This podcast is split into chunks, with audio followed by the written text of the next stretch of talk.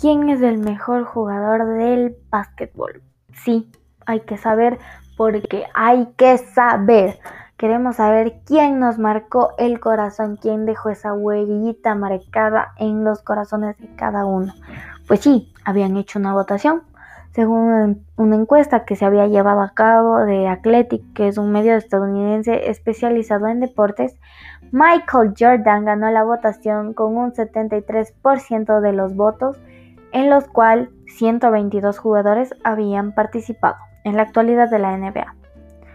Detrás de Michael Jordan, en segundo lugar, se ubica LeBron James con un 11,9% y en la tercera en el tercer puesto, la colocación terminó con Kobe Bryant de 10,6%.